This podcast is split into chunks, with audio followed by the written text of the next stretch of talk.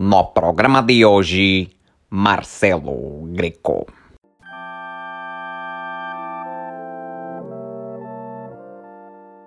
Bom dia, boa tarde, boa noite. Eu sou o Gabriel Cabral e hoje eu estou recebendo aqui com muito prazer o Marcelo Greco. Obrigado pela sua presença no programa, Marcelo. Obrigado, Gabriel. Boa noite, bom dia, boa tarde, boa noite, né? Essa é a saudação. E...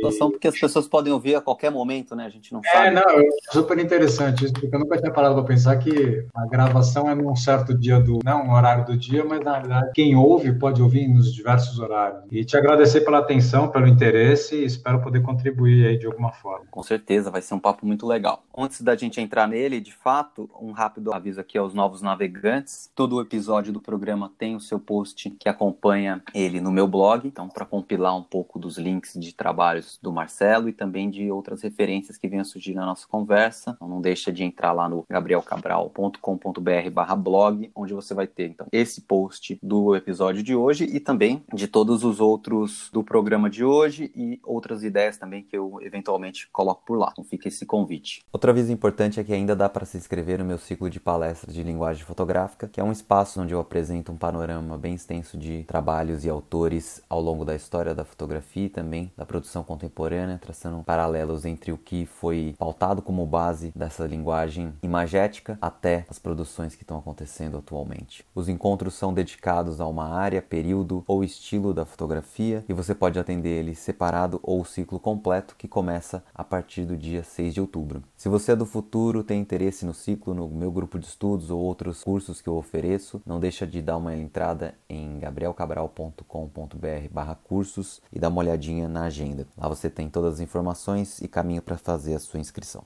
No papo de hoje eu estou tendo a oportunidade de falar com o Marcelo Greco, que é fotógrafo de São Paulo, tem uma carreira já extensa, além da constante criação e elaboração de trabalhos autorais, ele também tem um longo trabalho na educação e orientação de outros autores e autores na fotografia. É um trabalho que ele desempenha hoje esse de orientação também pela Rios Greco, que é uma empreitada que ele leva junto da esposa Helena Rios, onde eles trabalham com publicações e exposições, e ele tem também desenvolvido trabalhos com curadoria ao longo do tempo, especificamente, né? Ele pode contar um pouco mais mais disso depois. Dentro disso, ele também realizou então dezenas de exposições individuais e coletivas, assim como uma série de livros, como é Abrigo, o seu mais recente trabalho e foco da nossa conversa de hoje. Já abrindo aqui para você me corrigir ou ampliar a sua apresentação, Marcelo, quero jogar uma certa curiosidade que me surgiu a partir de estudar um pouco sobre você. Qual que é a influência que tem em você ou como que te ajuda hoje esse engenheiro de software que foi a sua primeira formação e área de atuação? Bom,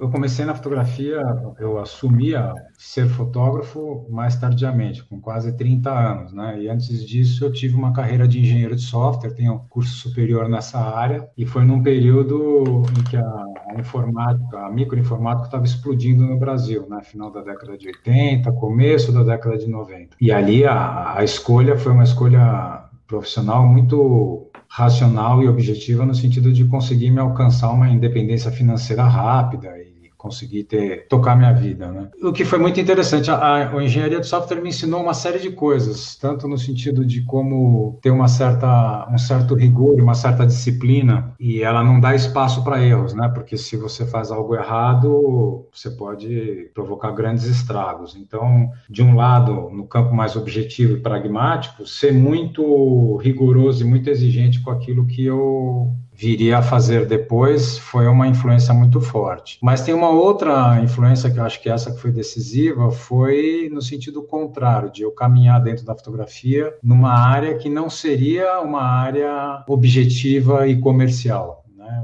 queria encontrar uma, uma ferramenta que fosse uma forma de expressão pessoal. E para isso eu precisava abandonar qualquer coisa que fosse muito racional e muito objetiva e muito pragmática. Então a, a engenharia de software ela me ajudou a entender que o, que o que eu queria na fotografia não era a fotografia publicitária, não era a fotografia de moda, não era a fotografia qualquer outro tipo de forma de uso da fotografia no sentido comercial, mas sim o uso da fotografia como uma forma de expressão, onde eu precisava trabalhar com as minhas emoções, com os meus, os meus questionamentos sobre a vida. Então, ela, ela teve o lado positivo, o lado, vamos dizer assim, de ajudar a organizar o meu pensamento e ser bastante rigoroso com o que eu fosse fazer, e do outro lado, em negar exatamente o aspecto cientificista e racional que esse meio da engenharia de software tem. Né? Eu acho que foi por aí. Eu acho que a, a, influência maior foi realmente eu saber entender claramente que se eu fosse fazer fotografia não seria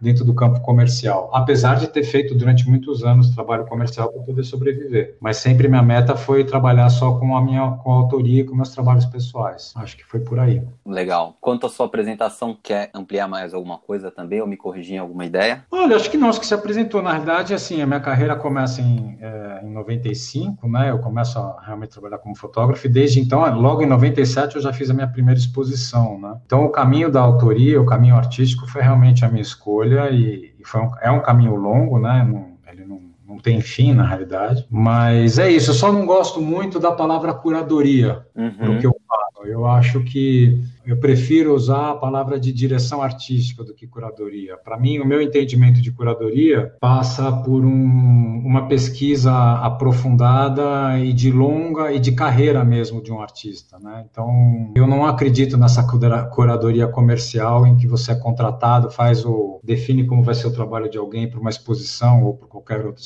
outro suporte e encerrado o trabalho, você é remunerado, vira as costas e vai embora. Eu não acho que curadoria é isso. Acho que trabalho de curadoria é um trabalho de pesquisa de longo prazo e de envolvimento de ambas as partes no longo prazo. Então, eu prefiro mais o, o, o, termo direção artística. Eu acho que eu posso fazer curadoria de os trabalhos de alguns fotógrafos que eu oriento há muito tempo, exatamente porque é por causa disso, por causa do tempo longo que a gente está junto. Mas fora isso, quando eu faço é, o trabalho de direção, né, para a criação de um livro de alguém ou de uma exposição, eu prefiro usar o termo de orientador ou coordenador ou de direção artística. Eu não me, não me sinto um curador. Uhum. Acho que é a única ressalva aí na tua apresentação. Não, não, e realmente é uma área que exige né, essa dedicação e talvez até por isso a gente tenha também, em certa medida, uma carência né, de diversidade de pessoas que se dedicam a isso. É, eu acho que tem. Eu acho que tem muita gente usando o termo de curador de forma absolutamente equivocada, mas não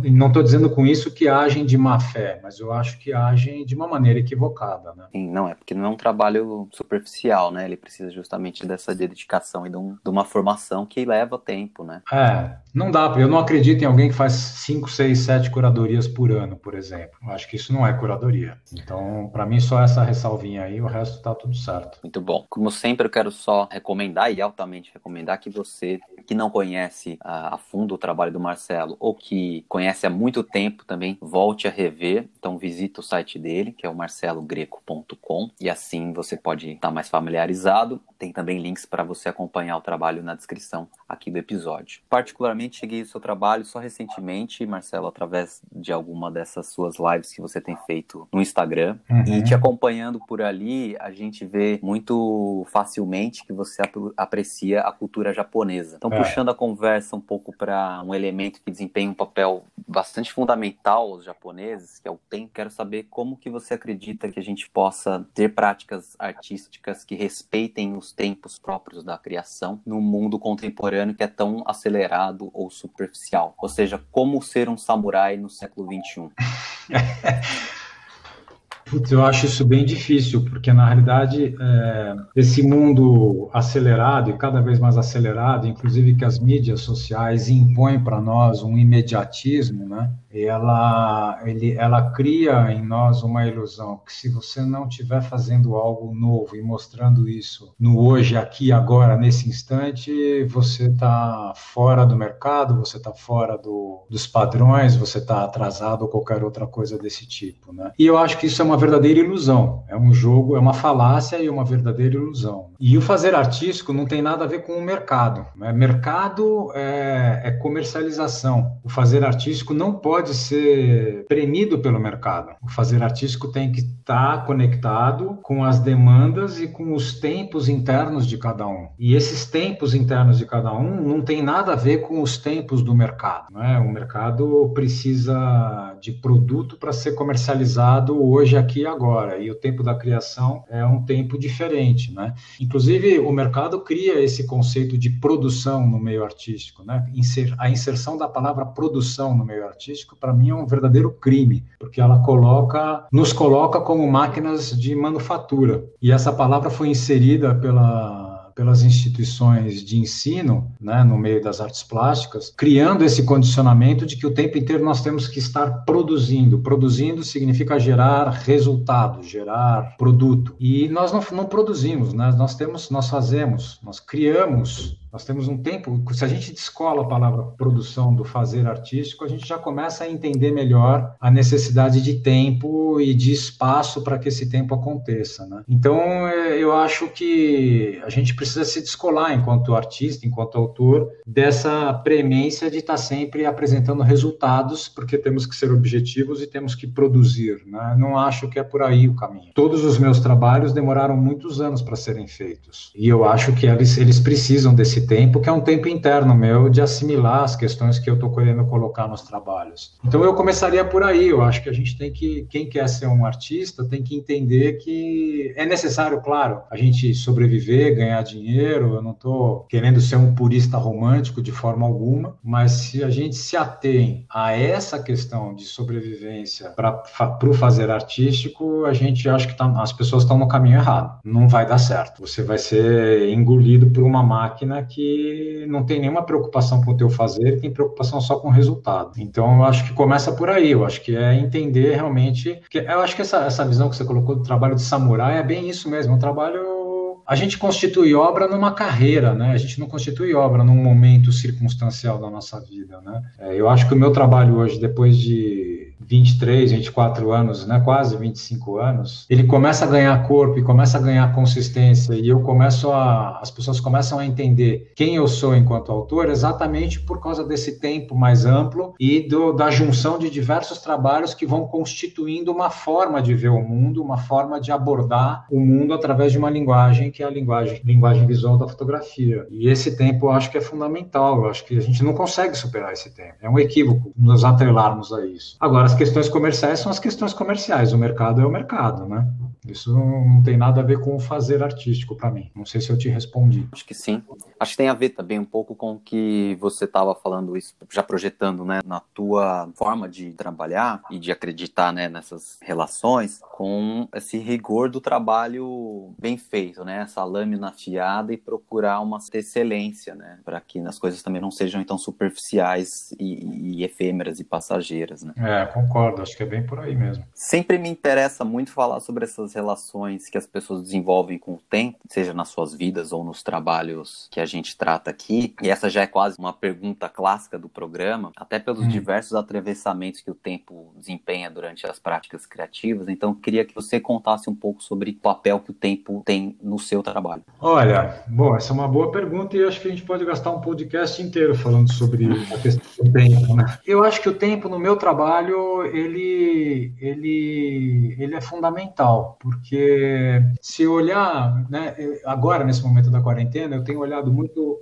é, coisas é, que eu fiz há muito tempo atrás. Agora, por exemplo, eu estou olhando fotografias que eu fiz em 2002, de quando meu pai faleceu, e as fotos que eu fiz dele que eu nunca mexi. Na verdade, todos os meus trabalhos, todos os livros né, que eu publiquei, todos eles têm fotografias de um tempo muito extenso. Eles não são feitos só com fotografias do momento em que aquele livro está sendo criado. Então, o Interno Affair, o Sombras Secas, o Abrigo, mesmo o Tempos Misturados, tem fotografias de um, de um período muito muito extenso. Né? Eu tenho essa prática de voltar para os meus arquivos e toda vez que eu começo a me interessar em fazer um trabalho novo, eu dar uma revisitada em tudo aquilo e ver o que, que tem de coisas antigas que tem significado hoje, mediante uma, uma condição de maturidade como homem e como artista diferente. A fotografia tem essa característica de, para mim, é quase como se a gente criasse um dicionário visual. Né? A gente vai fotografando, fotografando, fotografando, fotografando. Acho que poucas artes visuais têm essa, essa condição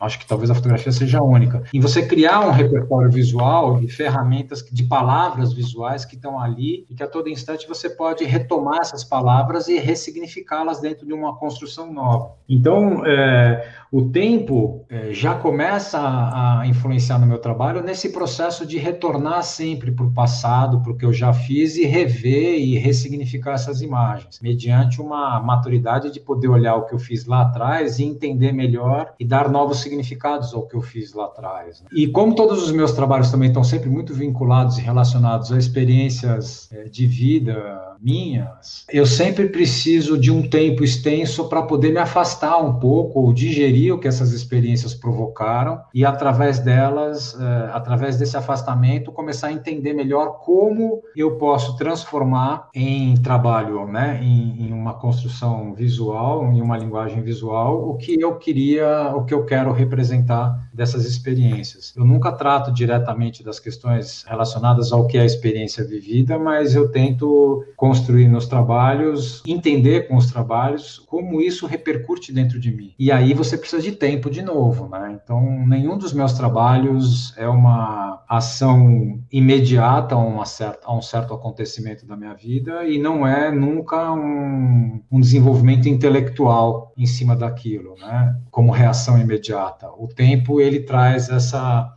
devi, o devido afastamento, né? E a gente poder olhar e avaliar com mais frieza, com mais clareza o que aquele momento de vida representou. Então, todos os meus trabalhos demoraram muitos anos para serem feitos. Especificamente, o Tempos Misturados demorou quase 7, 8 anos. O Interna Fé demorou 3 anos para ser feito, mas tem fotografias de 10 anos anterior à data de lançamento. Sombras Secas, que foi lançado em 2015, tem fotografias de 8, 10 anos. E o Abrigo tem fotografias de 8, 8 anos dentro dele, e eu fiquei 4 anos desenvolvendo o Abrigo, né? desenvolvendo a edição do Abrigo, fotografando e desenvolvendo a edição. Então, o tempo para mim é fundamental. Sem ele, eu não eu não conseguiria atuar. Claro que eu estou falando de trabalhos mais verticais também, né? Porque tem trabalhos que são mais horizontais, como, por exemplo, os projetos das missões fotográficas que eu já fiz na França e na Itália, que aí as construções dos trabalhos são mais rápidas e mais imediatas, mas também são outros tipos de trabalho que, que exigem essa reação mais rápida. Mas os meus trabalhos que viraram livro, todos eles são de bastante tempo, bastante reflexão e bastante ação, bastante criação. Então, para mim, o tempo é fundamental esses últimos trabalhos que você comentou, né, incluindo o próprio abrigo, que a gente vai entrar mais para falar, está encerrando uma trilogia não planejada, talvez você possa comentar um pouco sobre esse fator, mas ele foi então antecedido pelo Interno Affair e o Sombras Secas, que você disse, e que são constituídos, por sua vez, de imagens feitas ao longo dos anos, como você também comentou. Você falou aí um pouco dessa gênese do trabalho de fotos que são feitas ao longo de bastante tempo, que você vai fazendo e que você volta a olhar depois.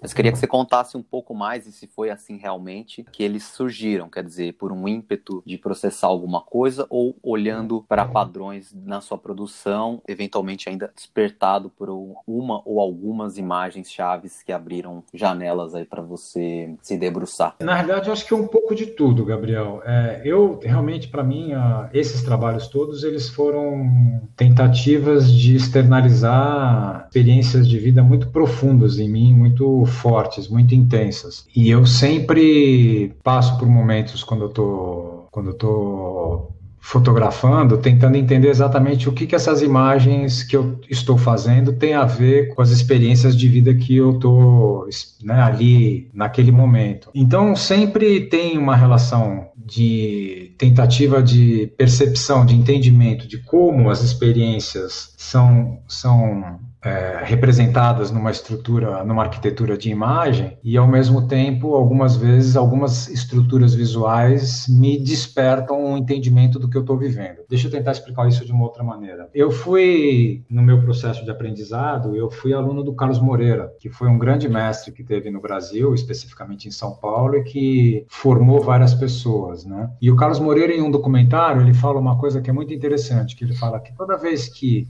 você está é, vivendo experiência, tendo uma experiência emotiva, uma experiência emocional muito forte, se você se entrega a essa experiência e nesse momento que você está vivendo essa experiência, você fotografa com essa sinceridade, com essa entrega, ele acreditava que é, existia sempre uma arquitetura de imagem que representava aquela emoção, que representava aquela experiência, que é um percurso que eu vivo muito intensamente. Então, é, muitas vezes eu não tenho clareza do que eu estou fazendo fazendo e o que, que eu estou fotografando e por que, que eu estou fotografando algumas coisas de uma certa maneira. E quando eu vejo algumas imagens depois, com o tempo, eu entendo. E foi assim com o Internal Affair, por exemplo. O Internal Affair ele trata de uma de um fim de um relacionamento, de uma ruptura, de, um, de um desmanchar de um relacionamento e todas as dores que eu sentia em função disso. E eu estava fotografando ali um monte de coisas que eu não estava conseguindo entender o porquê que eu estava fotografando aquilo,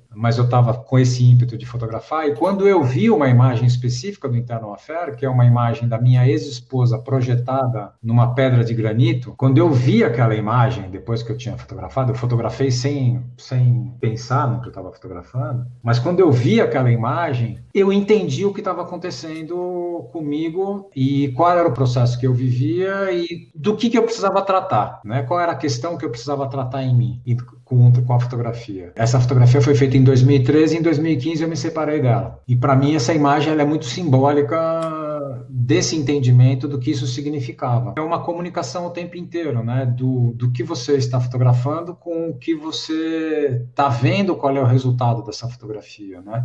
Eu não sou um fotógrafo que planeja antecipadamente o que eu vou fazer, eu não gosto de planejar, eu não gosto de racionalizar, eu abandonei a engenharia de software porque eu não queria ser um homem mental, pura e simplesmente. Então, para mim, a fotografia ela é realmente um campo de conexão com emoções muito profundas minhas, com experiências de vida muito profundas. E quando em alguns momentos eu não sei o que eu estou fazendo, eu procuro olhar nas imagens e ver se eu consigo captar isso, é, entender através das imagens que eu estou fazendo. Foi o caso do Internal Fair, foi o caso do Sombras Secas, e já no abrigo já não foi bem assim, foi um pouco diferente, mas também é o, o aprendizado em fazer vai te dando uma certa experiência. No Tempos Misturados também foi assim, né? A primeira imagem do Tempos Misturados é uma imagem de uma cachorra projetada num vidro espelhado azul, que está todo partido. Quando eu vi aquela imagem, eu entendi do que eu queria tratar, do que eu estava precisando tratar em mim e o que eu queria comunicar ou colocar para fora, né? Não sei se exatamente se eu queria comunicar isso, mas eu queria colocar para fora aquela experiência. Então eu acho que é um jogo, é um jogo de comunicação. Eu acho que a fotografia ela tem essa ferramenta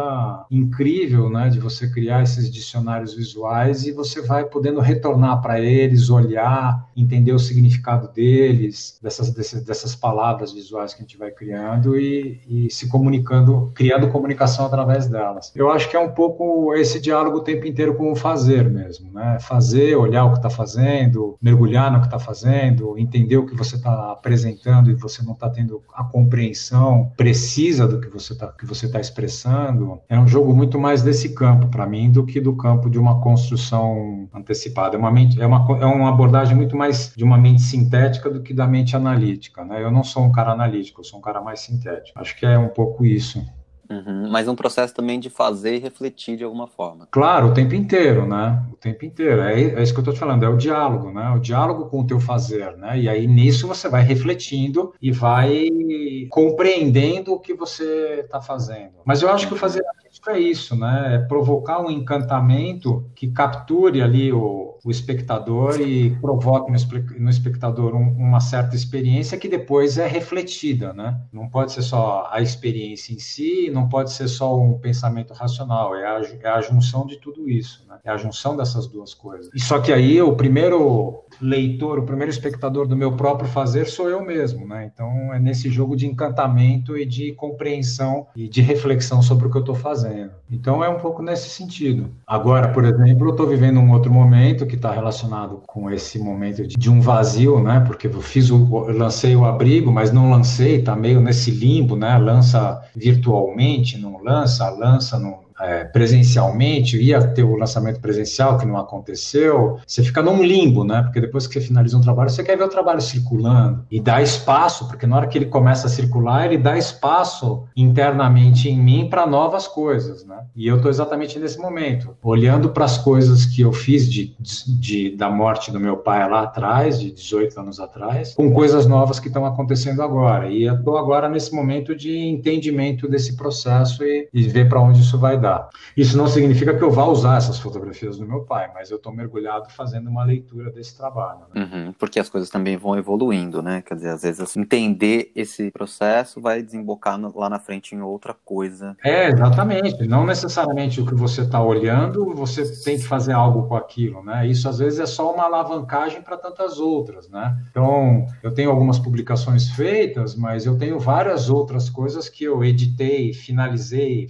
é, formatei, finalizei, e eles nunca viraram trabalho de fato, mas eles fizeram parte de um processo, né? Eles fizeram parte do entendimento para onde eu ia chegar em algum lugar, né? Onde eu queria chegar. E é assim, nem tudo que a gente cria tem que virar nem tudo que passa pelos nossos processos de criação viram obras, né? Viram trabalhos. Eles às vezes eles só são ganchos para alguma outra coisa, né? Uhum. É e também tem uma coisa maravilhosa quando a gente entende que o processo ele é muitas vezes a arte, né? Teve aqui um programa dedicado ao surrealismo em que o Rodrigo Cohen falava muito sobre essa interpretação dos surrealistas sobre o fazer deles, né? De que a viagem é que era a obra ou que a obra enquanto objeto que a gente vê no final, ela era um subproduto, ela era um resultado quase que menos, ou muitas vezes menos importante do que o fazer ou a experiência, né? Esse, esse aprendizado do caminho. Então, acho que é uma forma de pensar também bem importante. Eu acho que essa questão é, é interessante, porque eu acho que realmente é, o, o processo ele é extremamente importante, porque é nele que nós aprendemos, né? Enquanto seres humanos e entendemos muitas coisas que são as nossas questões, as nossas reflexões e as nossas catarses com o mundo mas eu acho que a nossa comunicação com o mundo e a transformação dessa experiência, desse processo, só acontece quando a gente finaliza e faz uma obra. E eu acho que é a obra que é uh, quem permite a comunicação com o outro e com o mundo. Então eu acho que o mergulho no nosso processo e o entendimento da riqueza do que ele nos traz, é claro, é extremamente importante para nós enquanto artistas, mas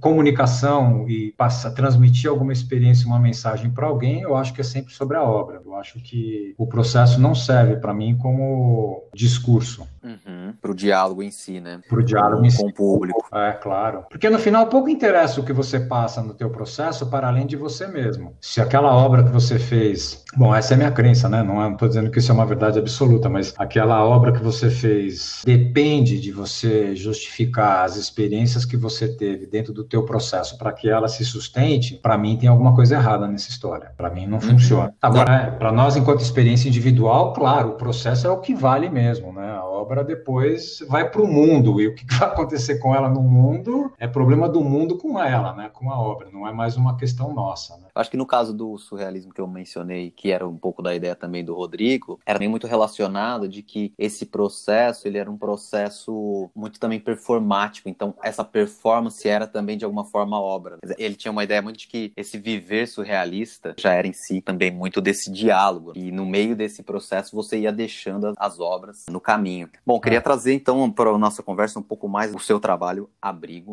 Uhum. Eu recebi uma cópia do livro que você gentilmente me mandou. E no final dele você tem um texto em que você fala desse trabalho como algo fundamental para sua existência hoje ou como um exercício doloroso de remexer em feridas internas. Ao mesmo tempo que você reconhece e oferece à sua família um acolhimento que é vital. Ou seja, não, não se tratam de questões mundanas e superficiais, é, mas de sentimentos e relações com bastante profundidade. Primeiro, até para a gente localizar um pouco as pessoas que estão nos ouvindo, você quer complementar alguma coisa sobre a descrição dessa narrativa que você traz em Abrigo? Sim, depois do Sombras Secas, que foi um trabalho que tratava um pouco das dores do luto, e da solidão e do abandono, e como eu tentei retratar isso através de imagens que eram imagens de uma cidade sombria, né? Eu começo um outro relacionamento com a Helena, que é o personagem principal desse trabalho. Quer dizer, na verdade, a Helena representa um personagem para mim, né? Ela é, para mim, a representação desse abrigo, desse lugar de acolhimento que eu tento tratar no, no trabalho. Mas o abrigo ele trata, como eu te falei lá atrás, não da experiência vivida propriamente dita, mas de como eu reajo internamente a essa experiência. Então, o abrigo ele trata disso, a partir de um encontro amoroso, né, com o personagem principal do trabalho, como eu consigo resgatar e me conectar com um mundo de acolhimento, de afeto, um mundo menos árido e o quanto o abrigo e a fotografia, né, porque aí tem uma metáfora, né, que o abrigo ele é tanto o termo abrigo, ele é tanto esse personagem como também é o próprio ato de criação. Né? O próprio fazer artístico é o meu abrigo no sentido de eu conseguir me conectar com essas dores, com essas feridas, com essas cicatrizes e conseguir mantê-las do jeito que elas estão, seja cicatrizadas, fechadas, né? Não abrir as feridas, mas mantê-las cicatrizadas, né? Não deixar que um processo de infecção faça purgar de novo e abrir de novo essas feridas, né? Eu tento tratar no abrigo esses dois lados, né? Na representação simbólica do feminino que essa nova parceira de vida me apresenta e ela sendo esse lugar de abrigo e uh, o abrigo que a própria fotografia traz para mim como uma ferramenta de contato com essas dores e com essas feridas e com essas questões muito íntimas e muito internas. E acho que é isso que as pessoas podem tentar, né? Não ler o que eu quis fazer, mas tentar se aproximar do trabalho também não quero que você necessariamente aqui conceitualize ele, só que a gente bote o nosso espectador um pouco mais a par do que, que a gente está falando. E aí, nesse sentido, quero também reforçar que, para quem não conhece o livro ainda, pode ter uma noção do que a gente está tratando aqui no site do Marcelo, onde existe um vídeo com o folhear dele todo. Obviamente, isso não é a experiência de ter li o livro na mão, mas pelo menos já te dá uma ilustrada aí do você escolheu usar nesse trabalho uma mescla de fotos em que você efetivamente registra a sua família, ainda que projetado em alguns personagens, como o caso da Helena, que em especial é a personagem principal, mas você também aparece, seu filho e até animais de estimação. Junto a isso, você tem imagens de objetos, de espaços né, que parecem estar à sua volta ou no seu caminho. Essa mistura, especialmente da maneira como você apresenta no livro, por meio da edição e da diagramação, elas me parecem elevar os aspectos psicológicos que você evoca, uma linguagem bastante poética. Isso é uma brisa da minha leitura, ou a costura dessa história vai mais ou menos por aí? E se não, se puder contar um pouco de como que você pensou essa narrativa. Não, eu acho que não é brisa não, acho que é bem isso mesmo, né? É, é, misturando, misturando imagens de, de diversas componentes visuais diferentes, né? De diversos objetos e elementos diferentes, é que eu tento construir essa experiência poética que você cita. Na realidade, o tema do trabalho, né, o abrigo, ele é representado pela intersecção e pela interlocução e às vezes pela confrontação desses espaços vazios com os personagens que você cita, né? Cada um deles de alguma maneira representando o lugar do, da proteção, do acolhimento, em contrapartida a um mundo muito árido, muito vazio, muito impalpável, né? Que as paisagens externas nos colocam, né? Os animais eles são estão sempre representando para mim o meu lado mais selvagem, o meu lado mais instintivo, né? O meu lado mais primitivo, o meu lado mais vamos dizer assim, da alma mesmo, né, o lado mais dionisíaco, e, e as paisagens é a, a vastidão, para mim, do, do, meu silêncio interno mesmo. E aí, o processo de construção dessa história, o livro é dividido em alguns capítulos, né, todo capítulo começa e termina com uma imagem da Helena, mas ele vai sendo percorrido, ele vai tendo um processo de desvelamento, de descoberta, né, de aproximação desse ambiente do abrigo, dessa construção desse abrigo, né, até o último capítulo, onde tem o nascimento, né, que é exatamente o nascimento do meu filho, que aí eu acho que é onde se consagra aspecto do encontro, né, do abrigo, que é o personagem aí, que é a minha esposa, e esse lugar de proteção e de, de afeto que é gerar uma vida, que é uma experiência para mim muito, muito, foi uma experiência e tem sido uma experiência muito forte. Então, na verdade, o trabalho passa por isso. E essas paisagens, elas são paisagens que algumas são mais antigas. Acabei de virar uma página aqui, enquanto eu falo com você ouvir o livro, tem uma página que tem uma foto bem antiga, de um período que antecede em muito o abrigo, né, esse momento, e outras tantas que são do momento em que eu estava aqui vivendo, né. Eu me interesso muito pelo vazio e pelo silêncio, né, e pela, pela ausência, pela ausência de pulsações de vida em muitos momentos, né, na, nas paisagens do meu entorno. E isso alterna com essas paisagens mais, com essas visões mais intensas do que os personagens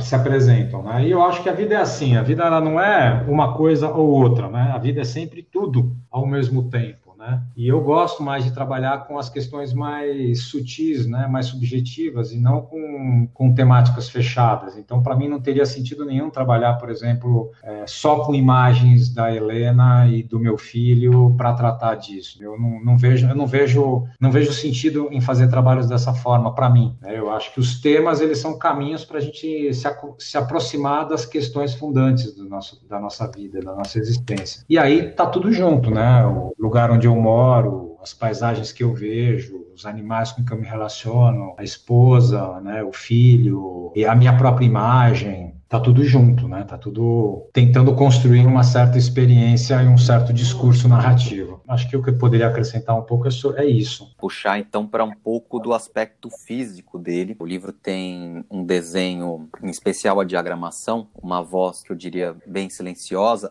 até clássica, se essa seria uma boa palavra mas eu não quero dizer que com isso ele seja menos potente. Uhum. Me chama em especial a atenção a marcação desses períodos que você comentou, também especialmente por como você dita né, esse tempo e abre esses capítulos através dessas imagens em tiras da Helena. São dípticos, trípticos. Você pode contar um pouco como que vocês planejaram as diretrizes e estruturas desse design? Trabalho ele não só tem a Helena como personagem, mas ela também é responsável junto com você por esse trabalho de desenho, né, de design. Conta uhum. um pouco pra gente como que vocês elaboraram esse aspecto do livro. Eu queria voltar então rapidamente ao Sombras Secas. O Sombras Secas foi um trabalho em que o livro era tem um formato maior, todas as fotografias são sangradas, todas o livro foi todo impresso num papel sem cobertura, né, um papel uncoated, porque eu queria aspereza para mostrar, e uhum. as imagens toda virada de página, elas explodem na nossa frente, elas ficam sempre muito grandes, porque tinha um ato de sufocamento mesmo que eu queria tentar passar com o projeto gráfico do livro. E já o abrigo, ele precisava se aproximar mais de um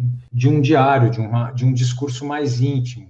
Por isso eu, o formato é menor, por isso as páginas têm branco, porque nesse sentido o branco ele acomoda as imagens no sentido de trazer um espaço mais, mais delicado, mais sutil, mais pausado, não uma coisa frenética de virada de página muito cheias de ruídos. Os silêncios que o branco traz, para mim, são extremamente importantes. Eu não vejo problema nenhum usar essa palavra clássico. Eu não sei se eu concordo com o uso dessa palavra, mas eu não vejo problema nenhum, porque na verdade para mim o projeto gráfico de um livro ele tem que servir, eu já falei isso em várias lives, para potencializar o conteúdo. Então, se o uhum. conteúdo pede uma visão mais delicada, um mergulho mais aprofundado nas imagens, um trabalho mais silencioso, o branco da página vai ser muito importante para trazer essa experiência. Se você precisa de um trabalho mais histérico, no sentido de mais agressivo, a imagem sangrada pede presença no trabalho. Então, o projeto gráfico ele foi pensado muito em cima disso, né? Primeiro, o formato também né? O formato pequeno, que você sustenta o livro numa mão e você vai ler o livro com as imagens muito próximas de você, como se você estivesse lendo realmente um livro de literatura ou um diário de alguém. O processo todo demorou quatro anos, entre a primeira edição do livro e a última, demorou quatro anos e a Helena sempre participou comigo no sentido dela ir mostrando o que ela sentia e o que ela reagia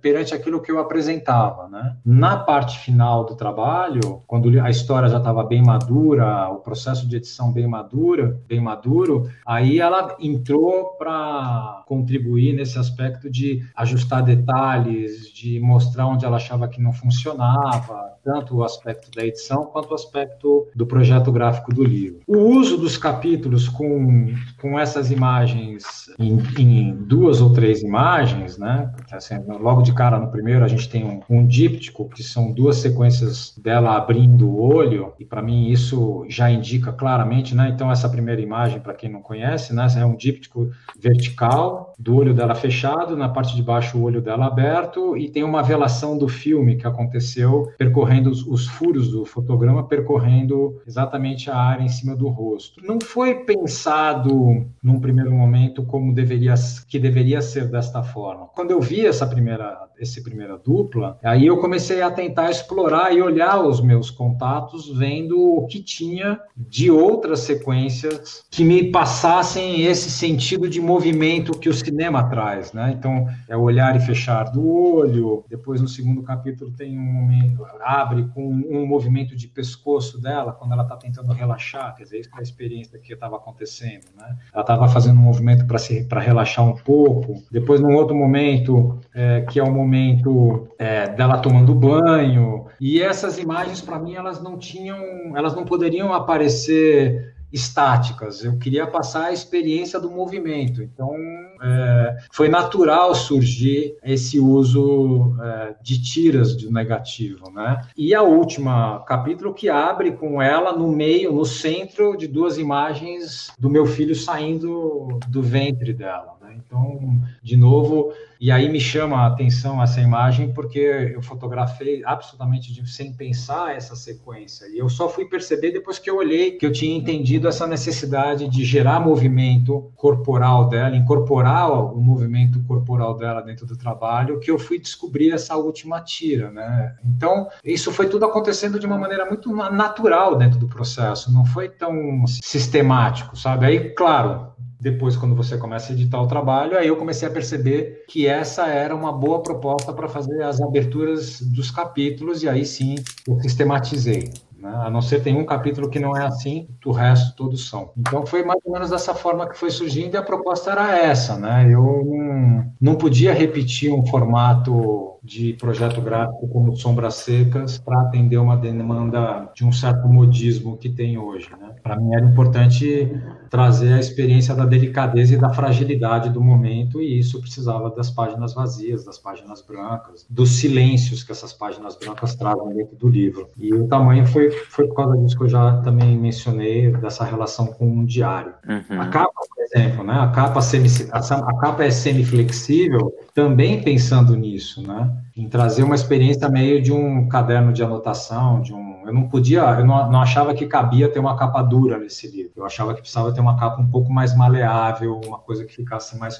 próxima de uma experiência de alguém estar tá pegando um, um Moleskine da vida, né? Um caderno de anotação. Sim. Mas tem só um detalhe, só para finalizar, tem um detalhe importante, porque o tamanho original do projeto, ele ficou quase o, o projeto inteiro num tamanho que era um pouco maior do que esse, e ele foi para esse tamanho por questões que são de ordem prática e objetiva, que era a questão de custo de impressão. Então, o custo de impressão no formato que eu idealizei inicialmente, ele era absolutamente inviável.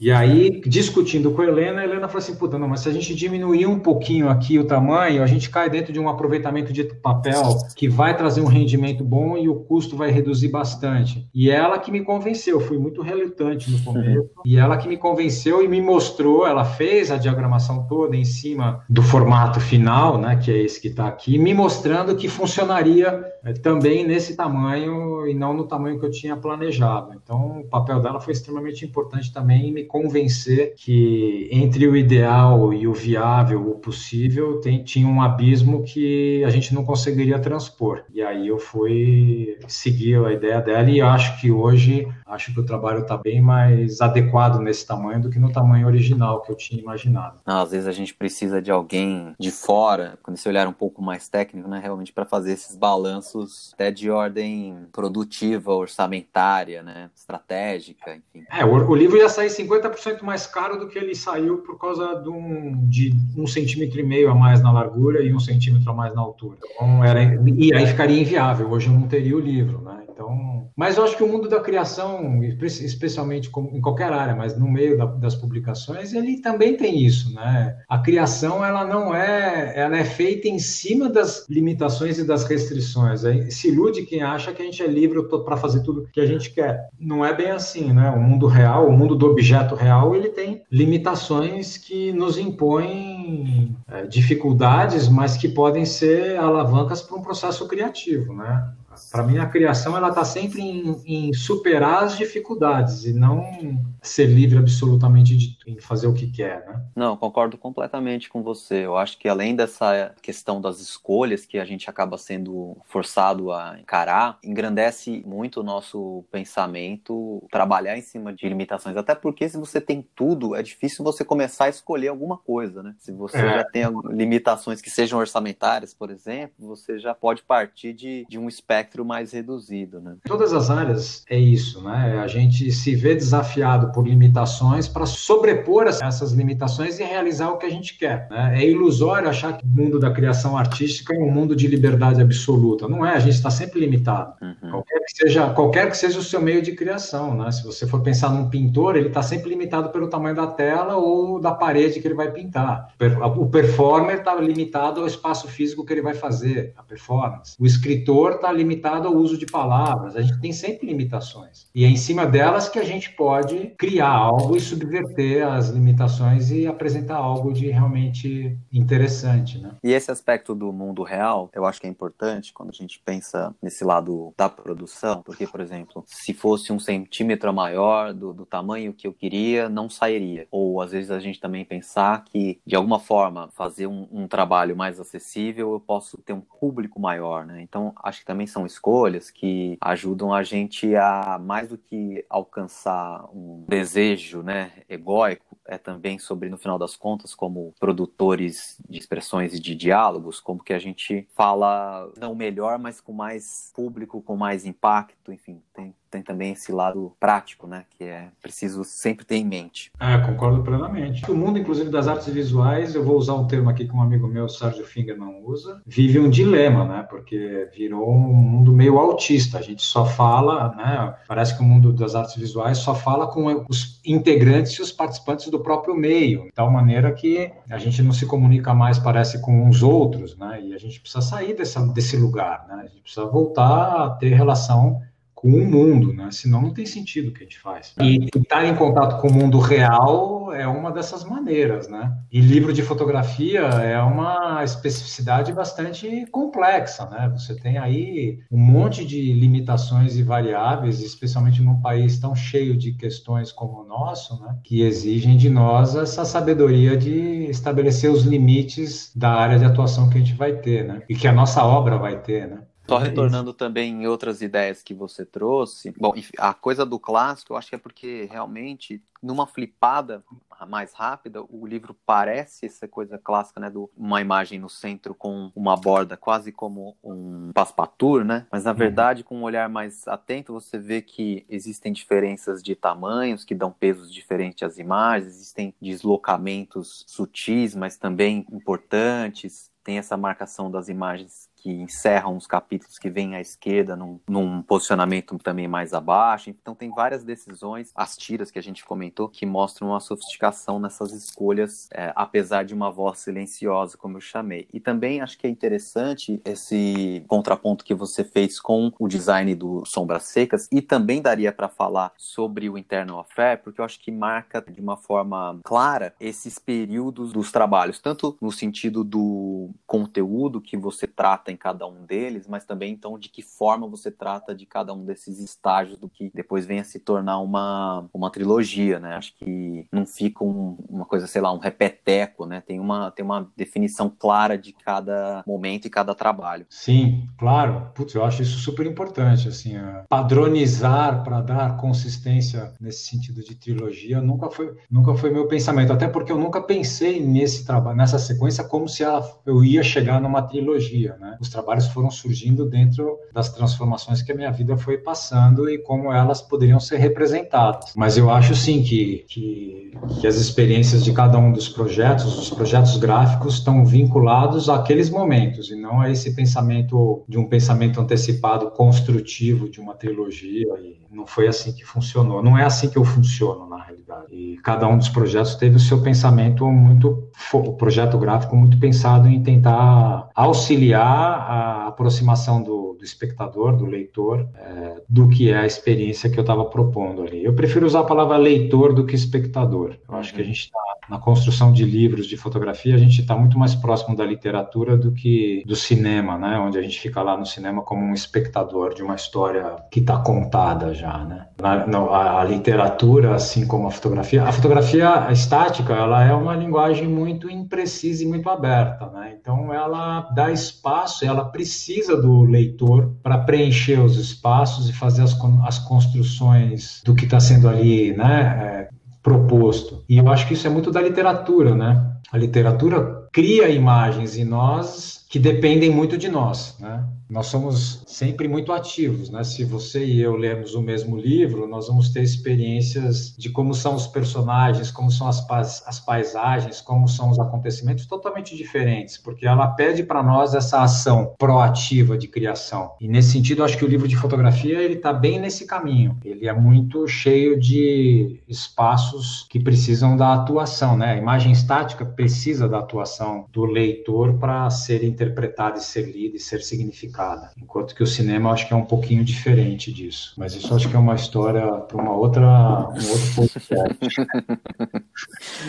Não, mas tem, tem, tem cinema aí nessas histórias também que a gente pode realmente tratar em outro momento. Tem um outro caráter que eu acho interessante notar do teu trabalho, que eu acho que vale não só para esse projeto, para os outros uh, três dessa trilogia e de alguma forma para o seu trabalho como um todo, mas em especial esses, que é um caráter universal dessas histórias, dessas imagens, é, quando vistas isoladamente, seja por uma certa atemporalidade ou por não termos uma demarcação geográfica muito definida. Quanto que desse aspecto foi construído ou é resultado não planejado? Que eu que estou lendo assim. Não, a questão é que, para mim, os temas eles não são os lugares e as paisagens. Então, os temas, as paisagens, os os personagens, os lugares, eles não são as temas dos meus trabalhos, né? Eles são por onde as questões aparecem e têm fruição. Então, as minhas imagens, elas são bem descontextualizadas mesmo do, da relação de identidade geográfica e temporal mesmo. Eu acho que você tem uma boa leitura disso. Eu acho que talvez o discurso se torne um pouco universal exatamente porque a gente fica deslocado, né? Por exemplo, os Sombras Secas foram todo, todas as fotografias foram feitas dentro da cidade de São Paulo. O que que isso é de relevante para entendimento do trabalho? Para mim nada, porque não tem nenhuma imagem que denuncie que é São Paulo ali, porque não é São Paulo a questão, né? não é São Paulo não é o tema, São Paulo é a circunstância onde eu estava vivendo aquela experiência e portanto era onde as minhas experiências estavam sendo projetadas. Em Fé, todas as fotografias foram feitas dentro da, do território da minha casa, da minha antiga casa. Qual a importância que isso tem? Para mim não tem importância nenhuma porque também não era a minha casa propriamente a questão que estava ali sendo colocada, né? Então é, é, um pouco, eu acho que essa universalidade que você diz está relacionada exatamente com eu não ser um fotógrafo que trabalha questões pontuais de tempo e espaço e nem de geografia, da, da geografia do lugar, né? Não é essa a minha questão. Quer dizer, nesses trabalhos, né? Em outros trabalhos isso existe, mas não é essa a questão. Mesmo, por exemplo, parando para pensar, mesmo nos trabalhos que eu fiz agora recentemente na Itália na missão que eu fiz na Itália, uma missão fotográfica que eu participei na França, uh, o lugar ele é o, uh, ele é o aonde as proposições e as questões minhas aparecem, mas não é o lugar em si que interessa propriamente dito. As edições desses trabalhos que eventualmente vão virar livros em algum momento da minha vida, vai mostrar isso mais para frente, mas eu vou deixar um pouco isso como um mistério para o futuro, deixar eles acontecerem para depois a gente poder voltar a esse assunto. Não, boa. E eu acho que só para também complementar um pouco de leitura sobre esse aspecto universal, na verdade eu vejo isso como uma super qualidade, porque, enfim, de, com isso você pode tocar uma audiência ou leitores da maior diversidade, né? É um trabalho que pode falar com qualquer pessoa, porque uhum. também são sobre questões da psique e das emoções humanas, né? É, eu acho que essa, esse é o, talvez o, talvez a abordagem mesmo. Esse deslocamento de tempo e espaço é uma questão que está sempre presente em todos os meus trabalhos, sempre, sempre, em todos eles. Eu queria te alugar um pouquinho mais, puxar a conversa para um outro lugar que também renderia um programa ou uma série de programas à parte, que é do teu lado educador. Como eu disse, eu vinha conhecer teu trabalho só recentemente, o que por um lado é infelizmente, mas por outro em tempo, através então dessas lives que você tem feito no seu Instagram. E lá você sempre reafirma que naquele caso não são espaços de aulas formais, até porque você tem toda uma trajetória e, e outros espaços que você ainda fomenta de aulas formais. E eu já deixo aqui a minha sugestão para que quem não conhece essas lives e outros conteúdos que é possível encontrar do Marcelo nas redes, acesse esse e procure esse, esse material, porque acho que são conversas sempre muito válidas. E mesmo que elas não sejam, então, essas aulas, acho muito interessante porque elas são essas conversas que são muito importantes da gente ter sobre autores, sobre trabalho, sobre linguagens que muitas vezes podem expandir ou extrapolar a fotografia em si, mas fala de artes visuais, fala de expressão, de comunicação através desse meio. E aí, a partir disso, eu queria falar um pouco contigo sobre uma questão de cultura de educação visual, uhum. que eu entendo que muitas vezes, infelizmente, acontece ou não acontece em detrimento de um ensino muito focado em questões técnicas e até mercadológicas, sem se atentar o que eu considero que é mais importante, que são as características de expressões pessoais e de como fazer um exercício constante, né, de reconhecer conhecer e desenvolver essas características de cada autor. Uhum. Você também vê assim o cenário educativo de imagem e o que, que você acha que é preciso fazer ou é possível fazer em relação a isso? Eu acho que esse assunto é um assunto realmente extremamente importante, cara. É, é extremamente importante e extremamente delicado. O primeiro equívoco que eu acho que existe no Brasil é a gente achar que a educação visual, especificamente, né, falando da educação visual, mas eu acho que em todas as outras formas de expressão, elas estão vinculadas única e exclusivamente ao entendimento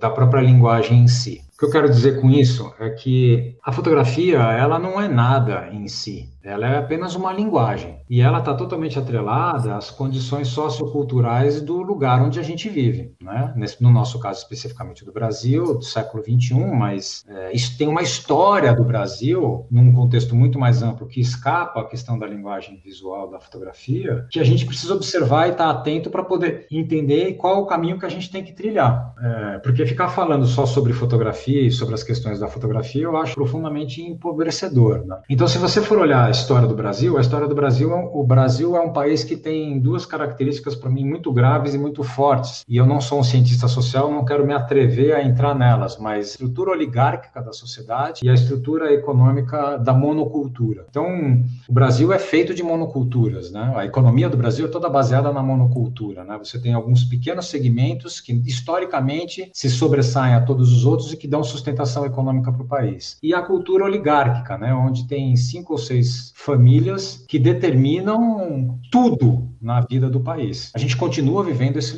nesse lugar. A gente continua no século XXI vivendo essa, exatamente essa mesma coisa. E o meio cultural não foge disso. O meio cultural no Brasil é isso. E o meio da fotografia é isso. Então nós temos no meio da fotografia, aí afunilando e colocando especificamente sobre a fotografia, no meio da fotografia, quatro, cinco instituições, quer sejam pessoas jurídicas ou pessoas físicas, que determinam para o resto do mundo o que deve ser visto, para o resto do mundo fotográfico no Brasil e para o resto da comunidade brasileira como um todo, o que deve ser visto, o que é bom, o que é ruim. E ficam todos desesperadamente querendo seguir essa monocultura visual que é estabelecida e é imposta. Então eu estou na fotografia já há um bom tempo, eu já vi um monte de modas e um monte de curadores e instituições dizendo que aquilo era o que realmente era revolucionário na fotografia brasileira. Quando se passava quatro, cinco anos, tudo aquilo vai por terra e começa uma outra monocultura, uma outra escravidão visual. E eu acho que isso continua acontecendo. E o mais grave é que isso acontece muitas vezes por meio de instituições que eu falo, pessoas jurídicas ou físicas, eu não quero colocar dar nomes a ninguém aqui, que estão profundamente despreparadas para isso, porque elas não têm educação visual adequada. Então,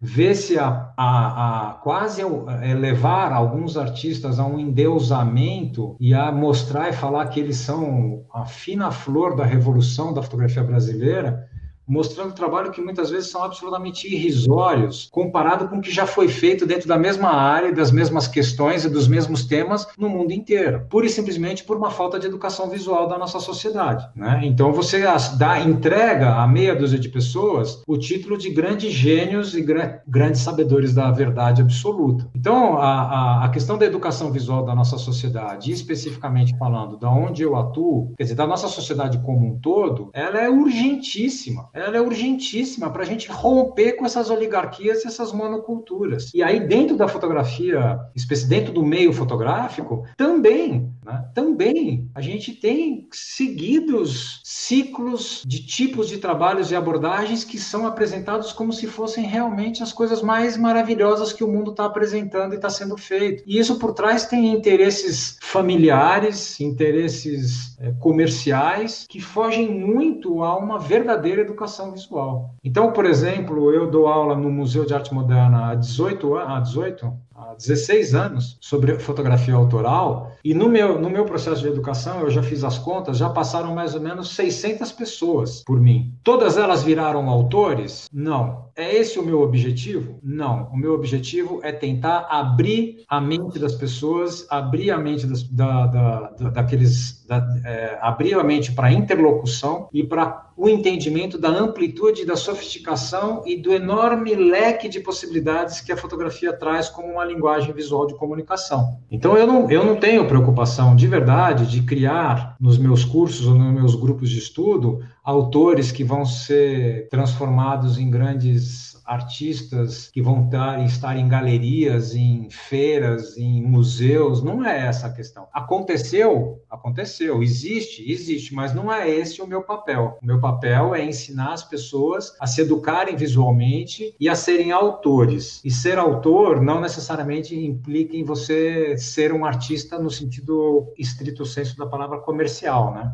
Então, eu acho profundamente importante. Então, o meu, o meu foco de pesquisa, sempre dentro da, da autoria, sempre foi um foco de buscar entendimento e compreensão do que acontece no mundo, né? e tentar trazer isso para cá. Né? Daí vem a minha relação com a fotografia japonesa, daí vem a minha relação com a fotografia francesa, daí vem a minha relação com a fotografia holandesa. Né? É, abrir o leque, ver a enorme diversidade e possibilidade que existe no uso da linguagem e a gente se libertar dessa escravidão de meia dúzia de pessoas dizer, ou pessoas físicas ou jurídicas, dizerem para todo mundo o que é certo, o que é bom, o que é contemporâneo, e vai um tremendo aspas aqui hein, no, termo contemporâneo, né? Porque tem um monte de confusão sendo feita nesse sentido, né? Tem trabalhos que eu vejo que são publicados que eu olho e falo, gente, a pessoa não sabe minimamente fotografar, quanto mais tem um discurso tão elaborado. Por que está sendo legitimado dessa forma por museu, por instituição, por curadores? O que, que leva a isso? Não é o trabalho em si, são outras questões. E aí você vai rastreando, quando você começa a rastrear, você começa a perceber as relações familiares que existem no meio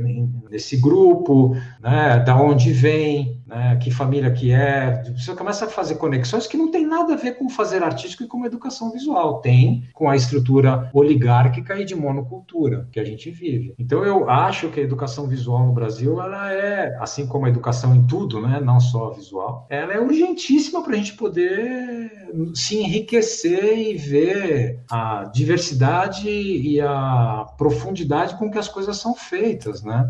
Eu acho, por exemplo, vamos dar um exemplo aqui para ficar mais claro. Eu acho imperdoável alguém que ter, queira fazer, que esteja envolvido ou trabalhando com um tema da moda e não dizendo isso que esses temas não devam ser discutidos. Por exemplo, a questão do gênero. Eu acho extremamente importante a questão do gênero ser colocada e abordada na fotografia. Mas você fazer um trabalho sobre a questão do gênero não qualifica o seu trabalho, pura e simplesmente porque é uma questão de gênero. O que qualifica o seu trabalho é você fazer um trabalho absolutamente competente, sério, profundo na questão e na linguagem que você usa. Então é imperdoável para mim alguém ganhar espaço de legitimação pura e simplesmente porque o trabalho está relacionado com uma questão de gênero e sendo um trabalho absolutamente rudimentar, precário no aspecto é, técnico do trabalho, quanto mais no aspecto de um ensaio efetivamente consistente. Então você precisa, as pessoas que têm esse interesse precisam saber quem é um nome bem comum, né? Uma Nan Golding, precisa saber quem que é um Christer Stromholm, precisa saber o que foi feito lá fora sobre isso já desde a década de 60, que esse tema não é novo na fotografia, e que já foi feito e explorado de maneiras absolutamente competentes desde a década de 60.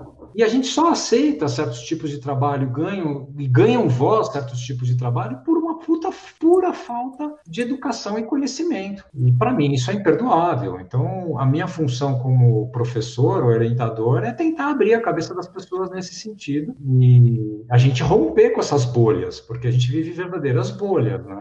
Eu acho que é isso, é sair da bolha, né? Sair da bolha. A educação visual é fundamental. No Japão, a molecada no ensino fundamental entra em contato com a imagem através da pintura e através da fotografia. Você não conhece um japonês residente, formado e educado no Japão que não saiba operar uma câmera fotográfica e não saiba ler uma imagem. Né? É, é, é, é curricular aprender fotografia no ensino fundamental. É curricular. Porque você, usando a câmera fotográfica, você educa visualmente a pessoa para ela poder entender o que está chegando nela, né? O que está chegando visualmente, né? O nosso mundo é extremamente visual e a gente não tem educação visual. É, é um contrassenso isso, né?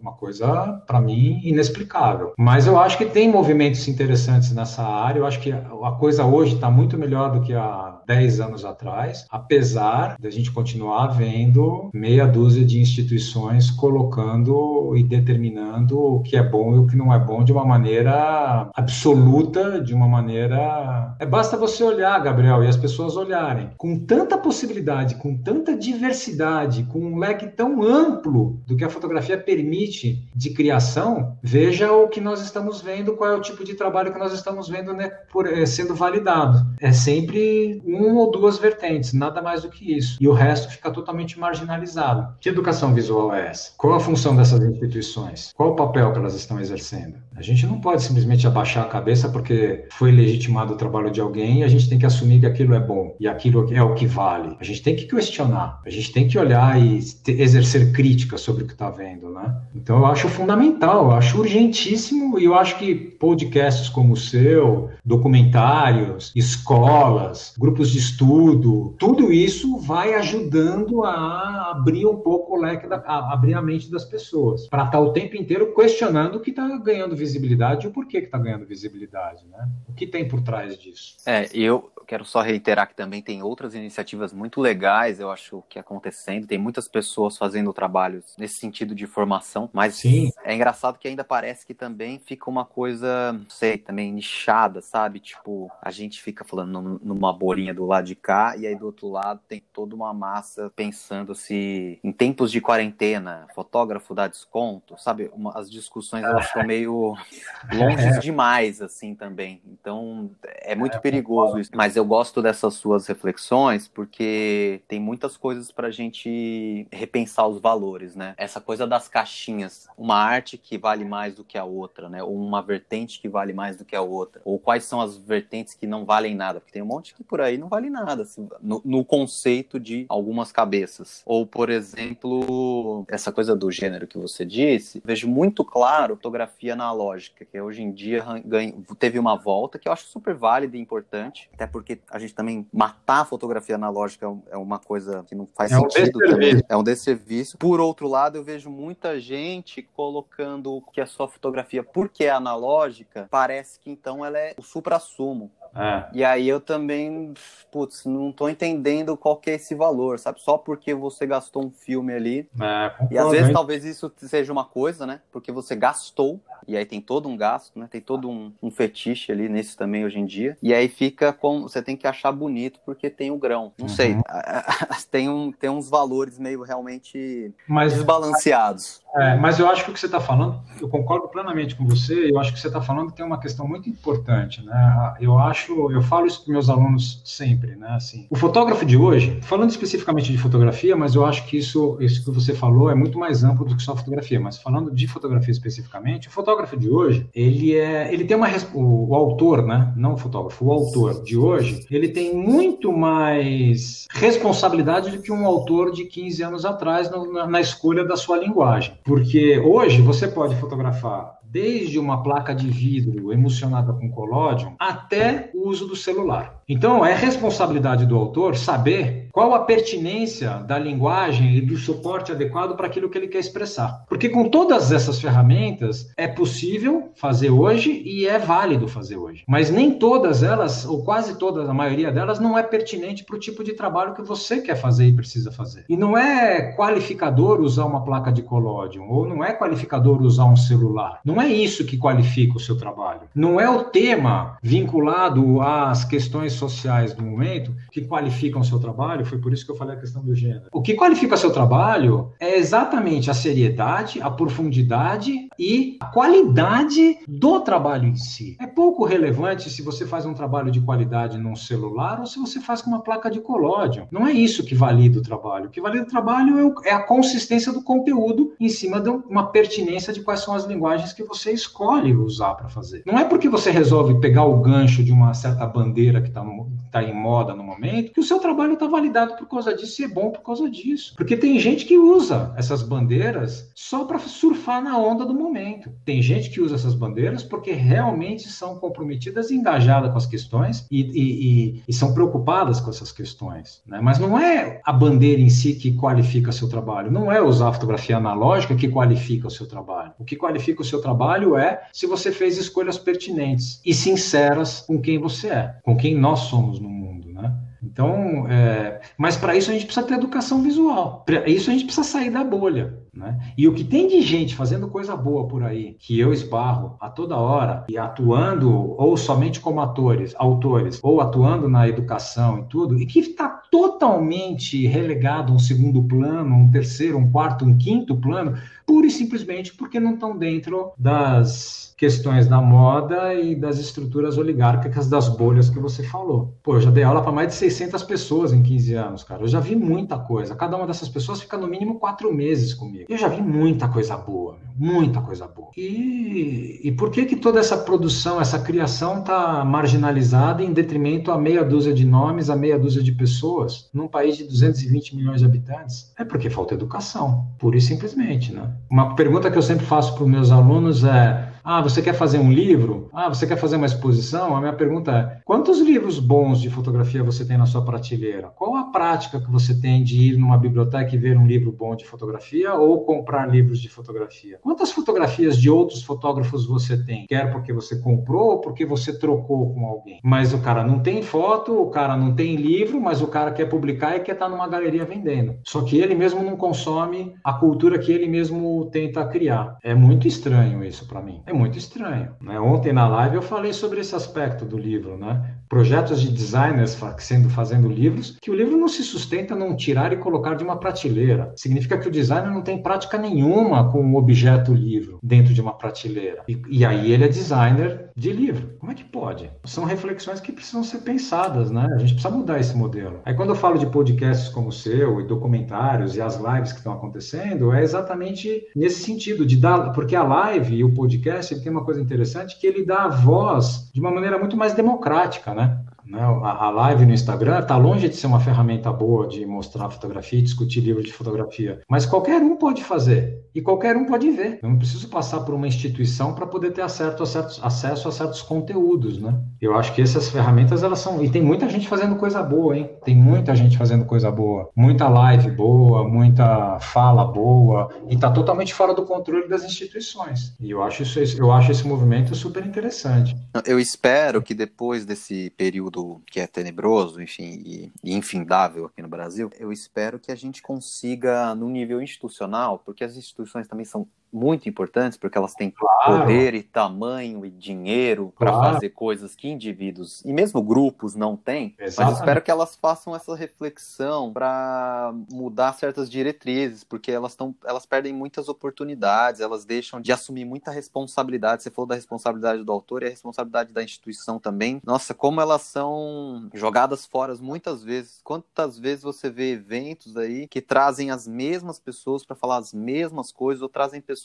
para falar coisas fracas e tem tanta gente que poderia falar tanta coisa interessante ou minimamente a gente ter diversidade de discursos e de ideias e de rodas com outras pautas, enfim, outras que sejam bandeiras que acho também são importantes para a gente estar tá sempre expandindo a bolha e nesse sentido até conseguir ter mais público, ter diversidade de público, ter renovar as audiências, enfim, uhum. são várias questões que eu acho também que espero que esse momento traga para a gente num futuro breve aí, como ah, mudança. Eu, eu, concordo plenamente em relação à importância das instituições, delas existirem, e as instituições que eu digo, pessoas físicas e jurídicas, né? Eu acho que elas são extremamente importantes, concordo com você, e acho que concordo plenamente, só que precisa arejamento, precisa arejar esse, essa postura, né? Eu acho que é disso que nós estamos falando, né? Precisa arejar essa postura de um petit comitê que fica o tempo inteiro ali se auto-incensando, né? Uhum. Eu, acho, acho extremamente importante, né? extremamente importante, concordo plenamente, acho que é exatamente o caminho é esse.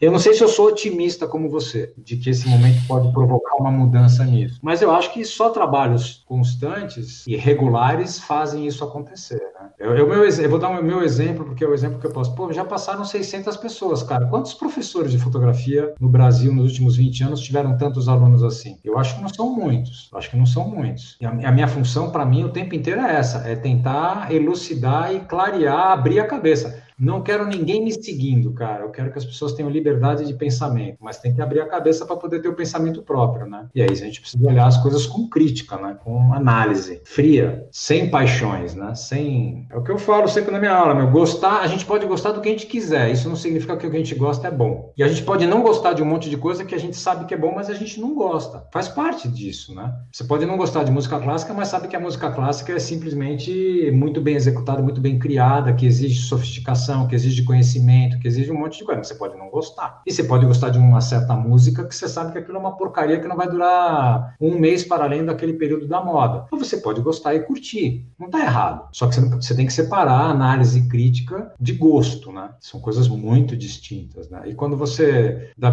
uma instituição dá visibilidade para o trabalho de alguém ou para a fala de alguém, ela está de alguma maneira legitimando aquilo. Então isso também precisa ser feito com muito cuidado, né? Com muita atenção atenção, com muito rigor, colocar os contrapontos, colocar outras perspectivas, abrir o leque para outras perspectivas. Senão fica sempre todo mundo meio monocórdico, que é a coisa da, meio, da monocultura, todo mundo batendo sempre na tecla do ré, ré, depois é a tecla do mi, depois a, a, tecla do Fá, e não sai disso, né? E música não é isso, né? Música é complexo, né? As artes são complexas, são abrangentes, são ricas. Acho que é nesse sentido. Bem, Marcelo, se deixar aqui, a gente vai continuar falando até Deixa entrar ao vivo sexta-feira.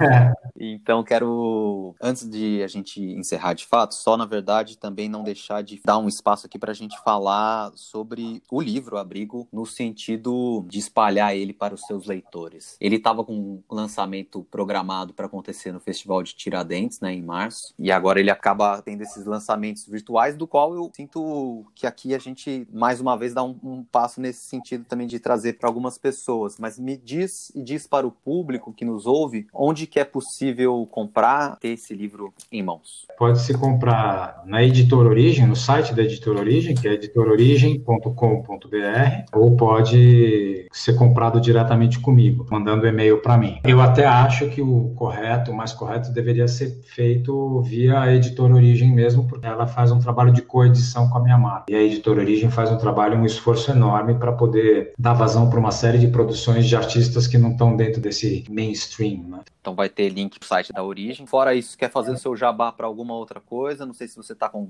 grupos abertos, enfim, quiser dar algum outro recado nesse sentido. A parte de, de minha de professor, não, não tenho, tá tudo fechado, estou muito sobrecarregado de aluno, não consigo atender mais ninguém, estou muito, muito, assim, graças a Deus eu estou com bastante trabalho, não consigo, para esse semestre eu não consigo fazer nenhum jabá em relação às aulas. Em relação ao, aos meus trabalhos, só informar que o, o Sombras Secas está na, na reta final de, de tiragem. Hoje eu tenho só mais uns 60 exemplares, então quem quiser vai ter que correr atrás porque vai acabar. Também na editora Origem vocês encontram Sombras Secas. Também lembro aqui, a gente comentou dele, comentou do Interno Oferta e todos os outros trabalhos do Marcelo. Tem vídeos lá para você, pelo menos, se familiarizar com o trabalho e, quem sabe, fazer o seu pedido também. Só para finalizar, agora está me vindo na cabeça também que também tem o livro na Lovely House. A Lovely House também, inclusive, acho que essa semana deve subir um vídeo da Lovely House mostrando o livro e anunciando a venda. O Oásis do Deserto, Lovely House. É, o Fujok e a Lu são guerreiros. Demais. E nós estamos, nesse sentido todo dessa conversa que a gente estava tendo, desempenhando também um papel muito importante, não só por ser, infelizmente, por um lado, o único espaço hoje, mas por outro, felizmente que ainda temos um espaço tão dedicado, e por outro lado também que então tem essa dedicação que não seja só em acontecer, mas que é um espaço aberto para várias ideias diferentes, para autores independentes. Então, é realmente um lugar à parte. Tomou, tô, tô com aquela saudade de frequentar os encontros. Até contei para o Fujó que um dia eu sonhei que eu estava no primeiro encontro de volta após pandemia. Olha que legal. Tem, inclusive, para quem ainda não ouviu, um programa aqui no podcast com o casal, o Joque Lu. Eu tradicionalmente encerro perguntando se eu não perguntei alguma coisa. A gente tratou de um monte, claro que tem mais uma infinidade de outras ideias possíveis, mas te dá um último espaço aqui para ou trazer um, um último momento de sabedoria ou reforçar algum ponto que faltou a gente tratar ou aprofundar dentro dos trabalhos que a gente falou? Ah, eu acho que não. Eu acho que tá, acho que tá tudo aí.